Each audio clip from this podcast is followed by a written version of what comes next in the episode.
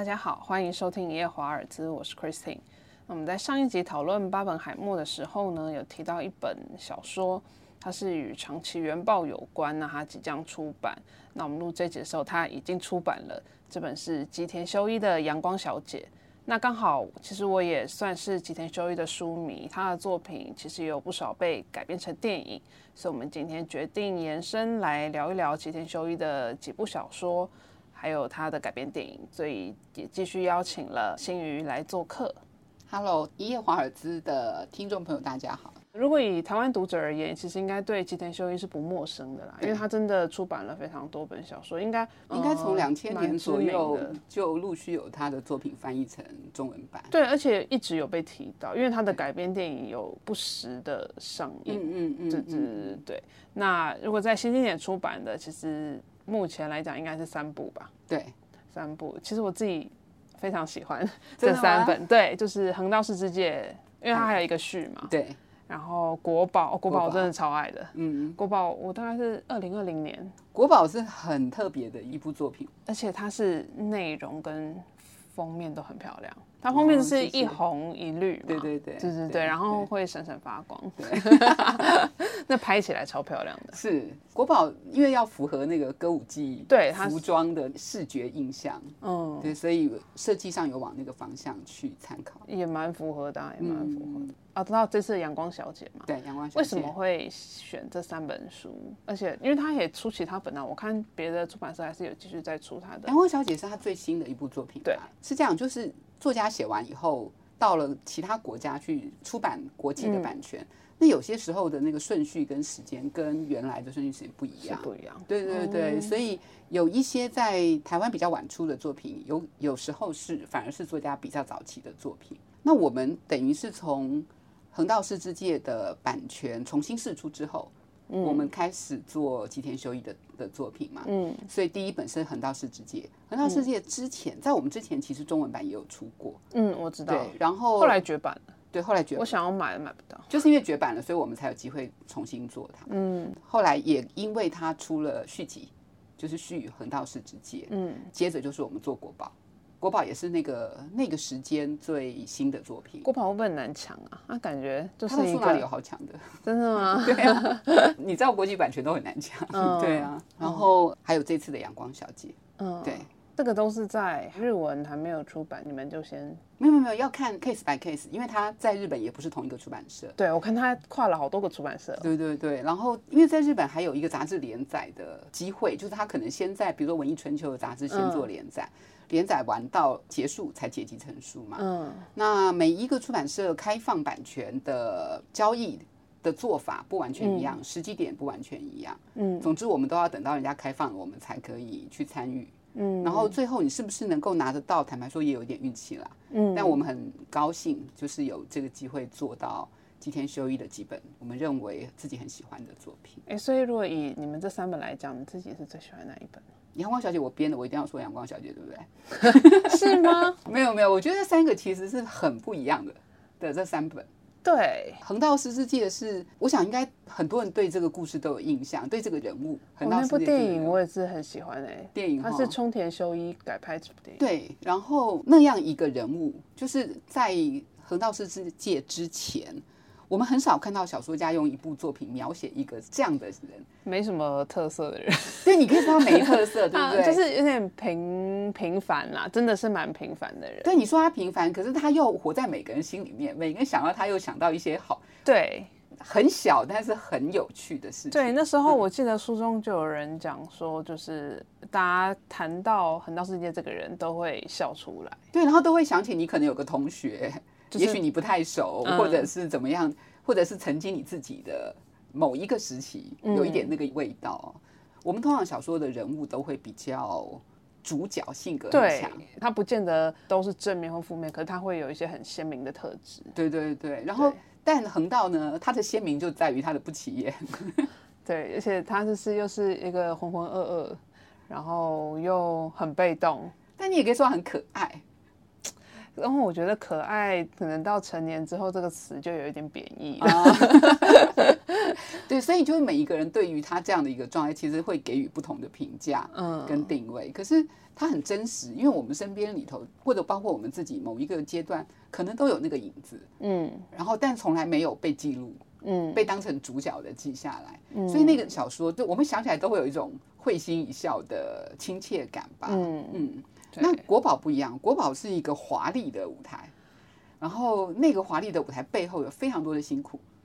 它是一个格局很大，然后又把一个人的一生都写在里面，然后又蕴含了日本它这个一部分的它的文化底蕴。一个人的一生，一种文化样态的兴对衰，。我觉得这种东西就是有点像《霸王别姬》那种感觉，就是格局，就是在我心中是不一样。但我不会说哪一个比较呃比较好，或哪一个比较不好，只是我觉得能够驾驭这样子一个主题的作家，嗯，实在是非常的不容易。是，然后国宝的写作你也可以想见，它是非常困难的嘛。他也要拍成电影吗？我觉得不太容易拍，我很期待啦，但是日本的《霸王别姬》啊，不好吗？挑战很大吧。然后小说里面也有写到嘛，歌舞伎随着时代的改变，它的影响性，它会从第一线慢慢往后退。可是歌舞伎的这个演员的培训啊，艺人的培训是一个一辈子的事情，所以你练了一辈子，等到你中年或者是身体稍微弱一点的时候，你就看着自己的状况不好，以及环境的状况不好，其实有很复杂的心情。然后还有一个大时代的变化，就是后面的后代的人不见得会跟他们一样那么重视这项技艺的基础啊，或者他的精神。后面的人常常会流于一个形式，以前我们会很喜欢那种所谓职人，嗯。职人精神啊，那真的听起来真的非常的美好。嗯。可是如果你是那个职人啊，嗯，你投注一辈子，从小开始学习锻炼自己的东西，有一天他被时代开始淘汰或开始退位的时候，因为没有办法，我觉得那个调试要很考验哎、这就跟我们之前讲那个刘宇坤那个那个道士道士是一样的驱魔嘛。嗯，你要怎么去呃面对，就是你学了一生的东西，然后就这样就是在时代里就慢慢消失。对，他就变得不重要了。对不那么重要了。然后你自己还是可以肯定它的价值，但你好好像也要肯定自己这一辈子的投注，但你还是要面对观众越来越疏离一点吗？嗯，就是没有像以前那样的地位。那这中间有各种各种复杂的心情啦，一方面是心态上，一方面是生计上。嗯，对，你要维持那个团队的营运，一定要有一些收入的嘛。我觉得它适合拍成剧，哦它可以拍三季，小时候、中年到晚年。嗯，感觉拍了三集应该蛮好。但我觉得他一定会被拿来跟《霸王别姬》比。他应该有机会拍出自己的风貌，我期待啊，我很期待，我也很期待。嗯但我觉得《阳光小姐》就是电影就变成它的基础了。这本书，哦。你是说那个整个视角上面吗？嗯，应该说他这个故事算是以电影去做一个串联媒介。啊，你说那个和乐金子的背对景，嗯、对，因为《阳光小姐》这个是聚焦在一个她虚构的一个日本非常有地位的，然后在战后这个年代一个资深的女演员。对，然后她已经八十几岁，对，然后就就是去回溯她的一生吧，用她演过的电影去回溯她的一生。是基本上电影是这部作品的本质啊。没错，没错，啊而且那个电影也带出了那个时代。我们上次讲那个巴本海默的时候，有提到说，二战结束的时候，嗯就是那个原子弹下来之后，日本变成战败国。对，那这个战败这件事情，除了让原来就已经很辛苦的民生生活、经济，更不要说是辐射造成的那些眼下可见，或者是数年后才会出现的原爆症的个症状，那是一个全民的士气低落的状态。对我之前读到是麦田出版的《东京人》，然后他也是在讲战后那个时代，日本的整个状况变得很绝望的满满目疮痍那种感觉，然后基本上变得是女性比较在努力维持整个国家的，你知道很有趣诶，日本尤其早期是一个很非常男性为主的社会嘛，对，现在还是现在比起台湾可能好多了好多了，但是相对来说可能还是保守一点，甚至于可以说有一点沙文的味道在那个年代。本很沙文，然后呢？可是当男人为主的世界崩坏了，因为战争战败这件事情，对，然后就变得都是女性在重建。哎，反而支撑起来的那个力道其实也不只是日本诶、就是其实我看到很多，因为大部分男性都是出去打仗的嘛，嗯，真的只能靠女性在维系你整个嗯原本国家，不管是运作啊，或是重建什么也好有一个状况当然是说，因为很多去当兵的人死在战场上嘛，嗯，对，所以后方真的只剩下妇孺对，啊跟小孩这样子，所以女性的支撑的力量变得很重要。对我觉得那个你刚刚讲到电影这件事很有趣，就是其实和乐金子在这个小说里面，她一开始拍电影的出道的时候的身份，并不是什么清纯玉女、哎，其，实是肉体派女肉体派，就是那时候就是粉红电影啊，就是日本有一阵子就是真的是带起了那个粉红电影的风潮了。我想到的是陆小芬的电影啊，好，陆小芬，你可能不知道，但是嗯，我不知道，我很小的时候我就记得他，我忘了他那部片叫什么，但是他在那个大荧幕前面把那个衣服一撕开，里面露出了 bra 内衣，嗯，那个在当时是很惊吓的，就是他其实也没有真的脱到没有，可是那个动作就很大，嗯，然后那个时候的那个时候的社会气氛是，如果今天一个女孩子走在路上被所谓的痴汉性骚扰，社会会会怪那个女生说谁叫你穿那么短。现在还是啊，现在好一些啦，现在好一些了。可是那个时候风气是那样的时候，嗯看到陆小芬这样子做一个动作，你就知道是多大的冲击哦。对，其实台湾早期呢台语片啊，或者什么，嗯他们常常就是会有这一些的情节。我觉得这个也是一个时代的问题，因为那时候台湾的政府提倡国语电影，然后台语片必须要有出路嘛，嗯所以他们很多都会都会去。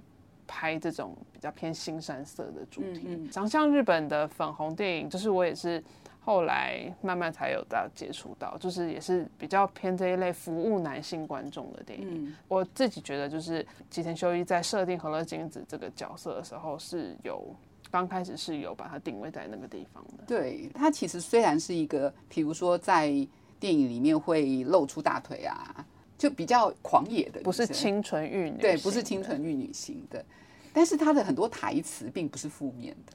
呃，他就在强调女性的力量，嗯，然后也包括她的自主性，就是她嗯在电影角色里面就会看到这个女孩子，虽然她可能是在红灯区工作的，但是她是很有魄力的。她会觉得说，我的幸福是什么，我说了才算的，嗯，不是你可以任何一个男人一个恩客可以来左右我的这样。像九龙婆的老婆，你现在都入戏很深，哦，我好喜欢她那个角色。好，这个我们之后再聊。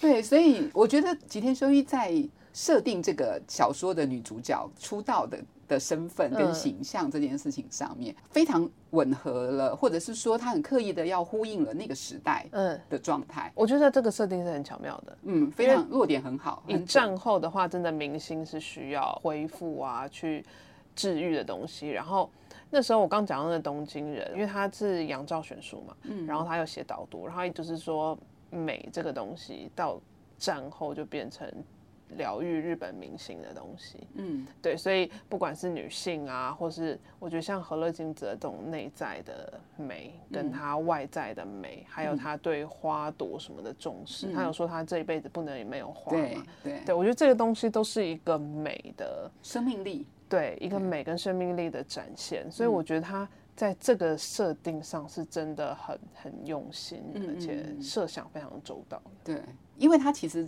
是有去取材的嘛，然后也真的有所本，因为他写的非常非常具体，而且很清楚，就是他和乐金子哪哪一年凭着哪一部片，就是在美国大卖啊，或者入围奥斯卡或者什么，他其实他都会写清楚到他跟谁，凯撒琳丹尼弗之类的 分庭抗礼什么，就是基本上是一个连竞争对手这么清楚的东西，他都把它写出来。就我觉得他一定是有一个。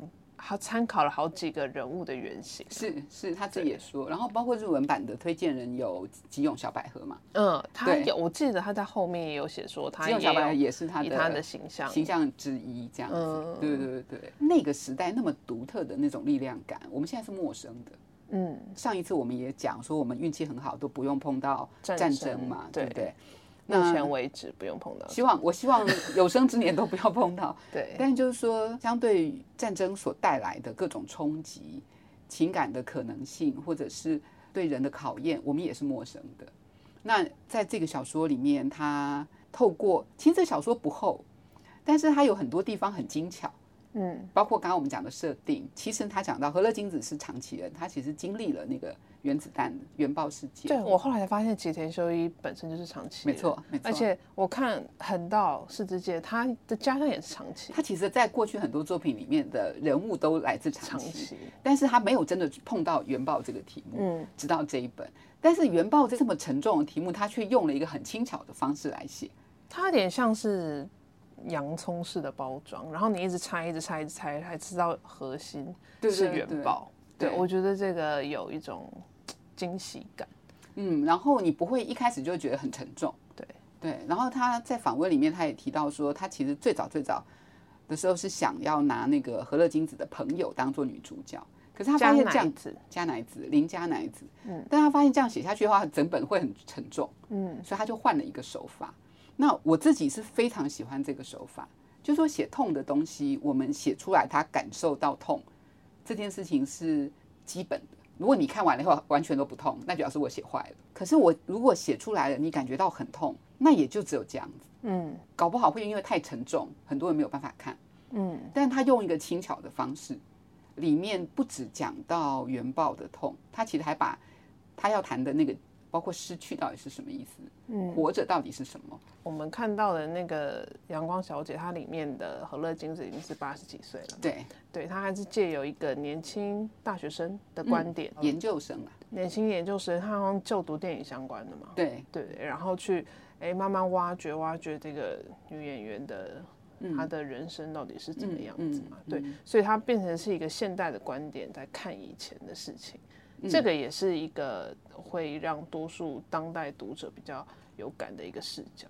我想是因为很容易进入。嗯，我很喜欢那个小说的开头啦。嗯，你刚刚讲那个男生在书里面叫做冈田一心嘛。嗯，一心。对，那冈田一心就是一个，你说有一点像横道世之介，可能也是呢，就是他感觉比较帅。哦，真的吗？在在小说里的设定，他感觉是比较帅的。他比横道世界年纪大一点点，嗯，因为他已经大学毕业，然后工作了一年，其实在很好的公司工作了一年，但突然觉得好像没有意义，失去了意义性，所以他就离职了。离职之后不晓得要干嘛，就有一天看了一部电影，突然发现为什么他都看不懂的故事，他会一直掉眼泪，所以他就开始去念了那个戏剧的研究所。念了研究所以后，也不见得。多有主见，或者是对于戏剧有多大的看法，然后可是还是为了生活，因为打工要养自己。有一天，他的老师跟他说：“哎，你现在有在打工吗？”他说：“没有。”哎，他说：“如果有的话，因为他在干嘛呢？他在餐厅里面选 A 餐 B 餐，然后两个有价差，所以在那里犹豫来犹豫去。他就跟他老师说：“如果我有打工的话，我就马上选 A 餐。”所以我觉得那个很可爱的开头。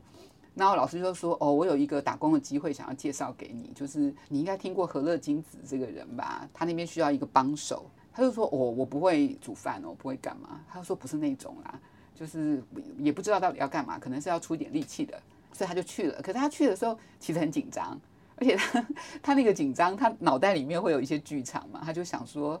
虽然何乐金子当年是很美的大明星，可是她已经吸了那么久了，搞不好等下出来是一个鸡皮鹤发老太太，那个看起来很吓人的时候，我要怎么办？这样，就是她就自己有很多那个 O S 在那里上演，然后很忐忑，按了门铃，结果对讲机那边跟她说：“啊啊，我忘了这件事。”这样子，然后他就说：“啊，对不起，我是不是太早？”他说：“不是，不是，是我的问题。”所以接下来那个对讲机那边跟他说：“哎，花很漂亮吧？”嗯，他就很惊讶，说什么花？那花开啦，梅花开了不是很漂亮吗？就他还在那里想说没有花是什么花这样，所以两个鸡同鸭讲，然后最后他开门进去，我觉得那个对讲机里面出来的那个声音对我来说是很很惊喜的，因为它不是一个制式的开头，它一下就让你觉得哇，这和乐金子跟一般人好像不太一样，就是意外的亲切，意外的没有架子，而且甚至有点像小孩子，嗯，对，然后他喜欢花这件事情，对照这个挫挫的 钢铁一心。这两个人的关系就这样展开。我觉得这个开头非常的电影，啊，对对对，电影就可以直接照拍了，嗯嗯嗯。你不需要有任何的调整。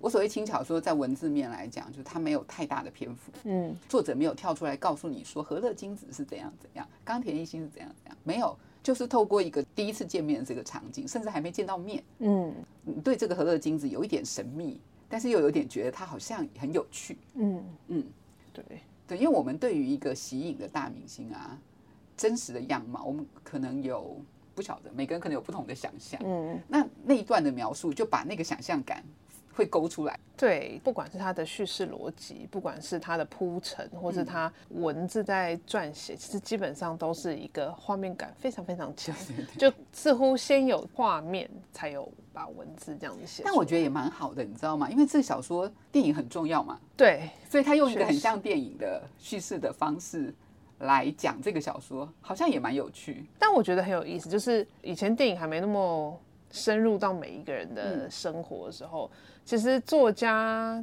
的东西读起来是文字感比较强。嗯，就是你会有很多很多的想象空间，可是现在的作家基本上都已经很习惯影像语言这种东西，所以他们渐渐把影像语言变成文字。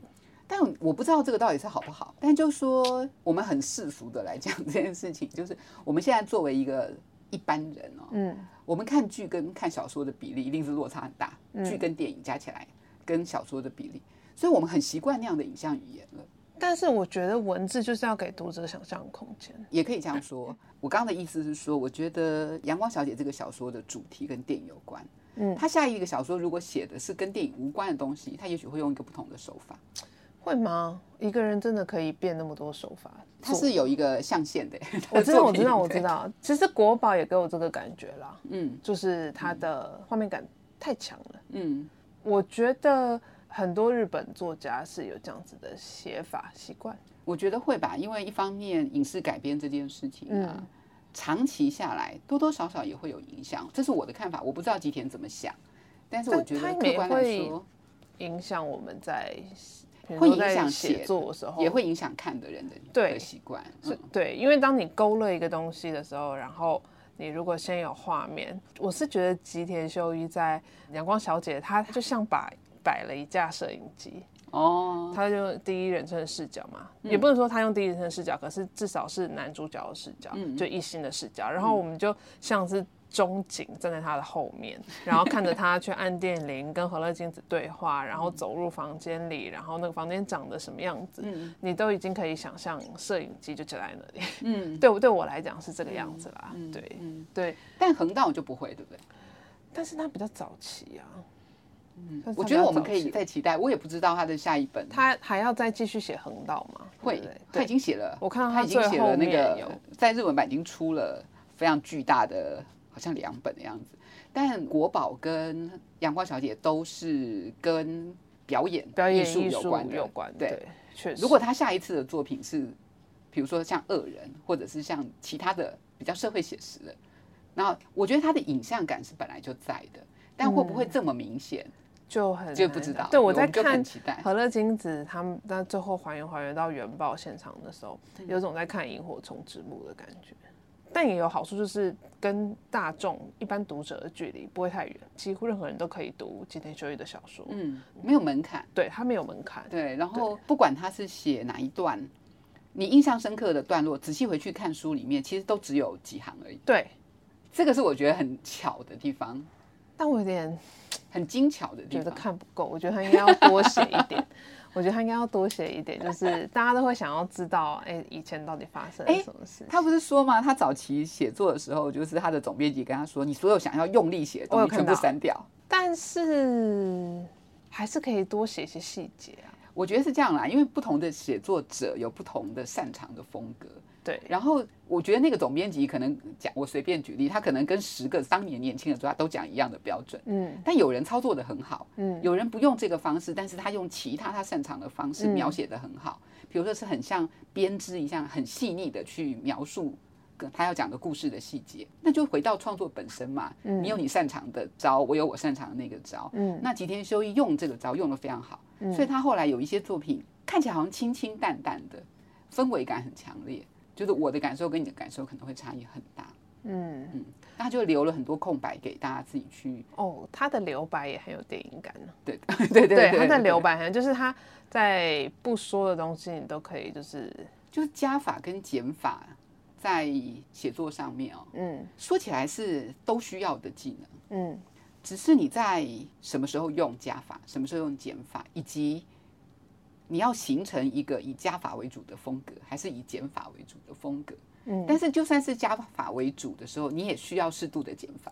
对，我觉得这国宝跟阳光小姐，一个是歌舞伎，一个是电影嘛。嗯但这两个有一些东西很有趣，就是喜九雄，嗯就国宝的男主角喜九雄跟和乐金子这两个人都觉得自己偷了对抢走了别人的人生。另外一个人的人生。对，不管喜九雄或和乐金子，一辈子都没有办法摆脱这个心理上的动样的地方。嗯所以这时候你用什么方式往前，每个人都不一样。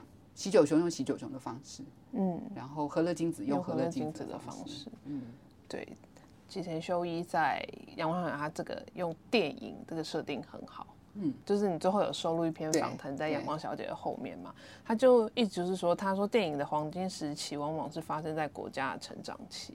这这就我觉得这一段是太好。他说，一九五零年代日本电影高度成长嘛。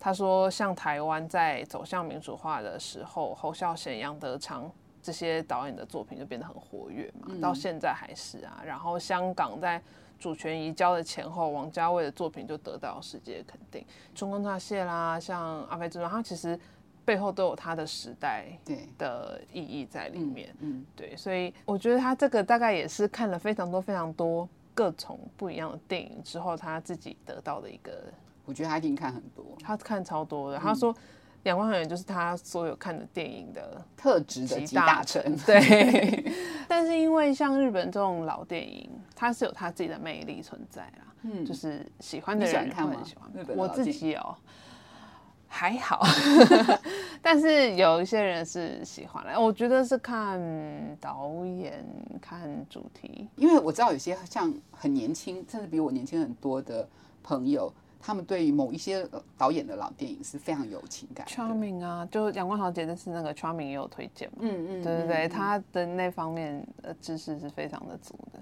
我觉得电影记录了一个或者反映了一个国家社会的不同阶段的样貌，对，然后同时他也扮演了在社会士气很低落的时候，或者是某一些特质很强烈的时候的支撑吧。嗯，我以前没有想过这件事，我以前想象的是说，如果你很穷的时候，你怎么去看电影？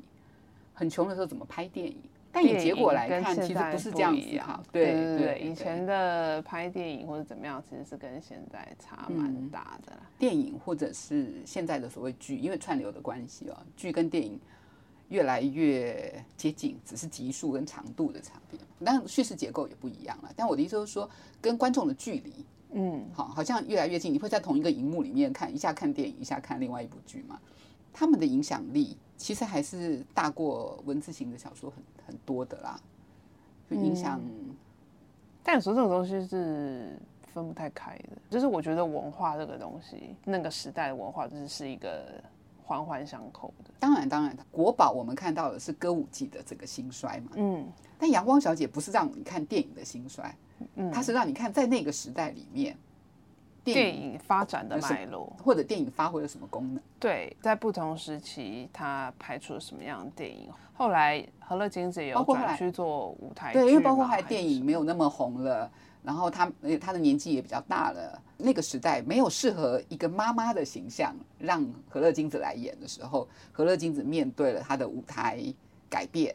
那个部分他没有写很多，可是你其实就看得到他后来转去拍电视，嗯。转去演舞台剧，甚至去做配音，嗯。然后到他后来决定吸引对，小说里面有一段就讲说，对一般的民众来说，那么红的一个大明星啊，嗯。吸引的时候就什么都没有，没有做任何大的宣告，只有发一个像新闻稿一样说他即日起不再工作，嗯。然后他也就真的就没有再来工作了。嗯。事实上，在他发那个新闻稿之前的同一年的几个月前，他还接了一个配音的，嗯，看起来好像还在继续活跃的样子。但他就好像很突然的就就画下句点他对要退休。这个还蛮像他的啊。他好像也没有认为自己好像闯下了很多丰功伟业，其实他也没有把他描写成那样子的个性人，所以他基本上是一个阳光的小姐。你知道那书里面不是有一段讲说，当时他已经红到好莱坞了，嗯可是他要在片场里面煮煮饭，嗯，对对，要烤鱼，就是那个社会就是女性还是这样子，就你对还是要做这种倒酒的工作，嗯你还是要做饭。吉田修一讲那两句啊，就是说那个呃，日本国内媒体这样提到他，希望他能够赶快找到一个好的对象嗯嫁人的时候，真的给我一个很强烈的感觉，就是他前面在讲何乐镜子在好莱坞如何如何的风光。只有两句话就把你拉回在日本传统的一个现实，对然后小小的，好像整个画面突然收进了一个小的对。monitor 里面，然后几个人坐在电视前面开始品头论足，说啊，这么好的女人应该要找到好的对象。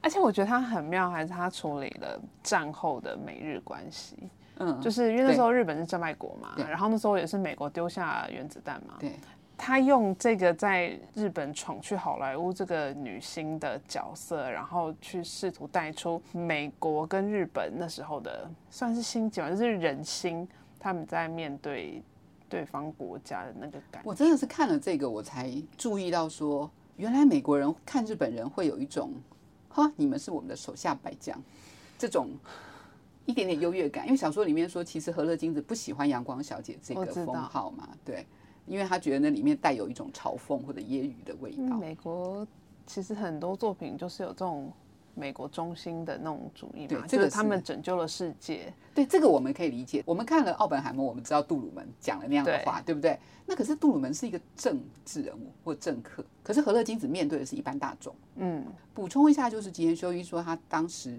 设计这样一个角色啊，其实有参考了一个《Life》杂志上面的曾经有一张照片，嗯，那张照片是拍长崎的原子弹投完之后，从防空壕里面，对。然后一个女生探出头来，对对对，然后对着镜头微笑嘛，摄影师叫她笑一笑。对，其实那个那个是摄影师叫她笑的，所以她就笑了。可是她身边其实都是尸体。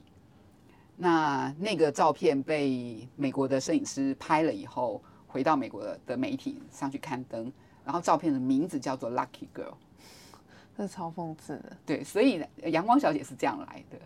那如果今天这个社会给了你的掌声，给了你的支持或者欢呼，但这个欢呼里面带有揶揄的成分，那你还会站在那里接受那个欢呼吗？嗯，你只能接受这件事情，但是你自己认不认同、喜不喜欢，我觉得那个就是对，我觉得这里头是一个很他表。面上还是得接受。没啊，没错啊，没对错啊。所以和乐君子后来就回到日本去了。对，可是他至少在在美国发展的时候，他没有逃避这件事哦。他不是因为这个这个封号有嘲讽的意味，所以他回去日本，他不是因为这个原因。当所有人啊在帮你拍手，其实那个拍手里面眼神都有一种啊，我看你怎么样的，你还是站在那里很优雅的微笑面对大家，那个真的很勇敢，对我来讲。嗯，对对，对，而且那是女性才做得到的事。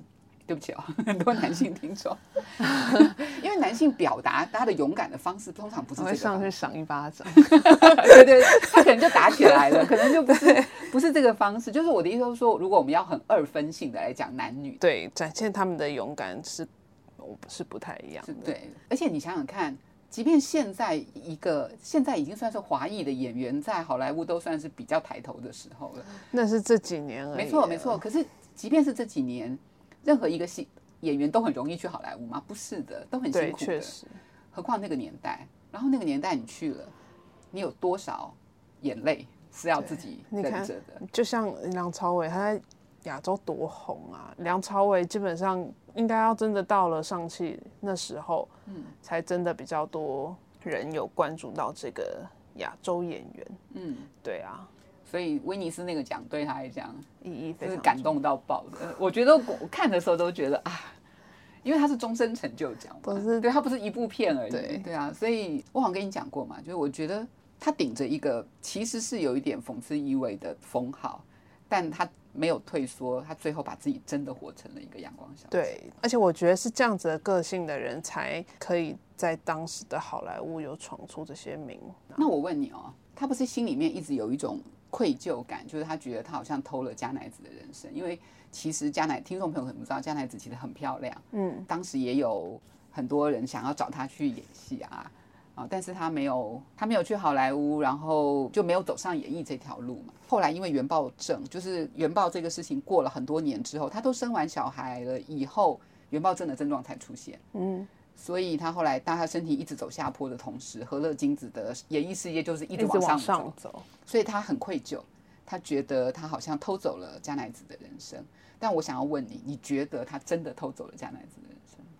嗯，我当然不这么认为。可是，当两个人在同一个起跑线有相同机会的时候，另外一个人却因为别的因素没有办法好好的去闯自己的生涯的时候，其实我觉得，以好朋友来讲，当然会有这样子的心态。嗯嗯，但是人的际遇真的很难讲，就没有 what if 啊。呀、就没有这种东西啊，嗯对，嗯没有说哦，如果他去了，我没去，他会有一样的成就，你没有办法有这个假设嘛？嗯，正是因为没有办法再来一次，或者是验证，所以我会觉得，如果何乐金子这个角色一辈子都保持着心里面很深的这个心情的话，我真的会很心疼哎、就是你会想到你每一次的风光都有一种歉疚。这种歉疚应该后来也会是一种感激吧？那个吉田秀一给他的个性很好，就是有些人会被这个打垮哦，压垮，但何乐金子没有。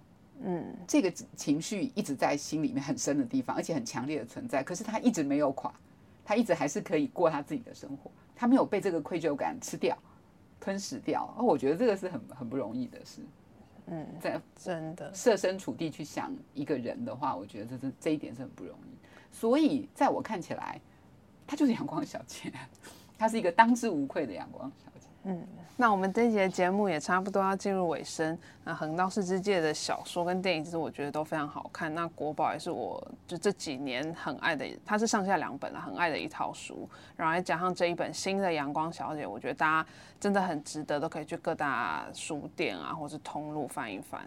好，那如果各位听众喜欢我们本集的内容，也欢迎透过我们的脸书专业一夜华尔兹跟新经典文化以及各收听平台给予我们建议与回馈。那我们下次再见，谢谢大家，拜拜，拜拜。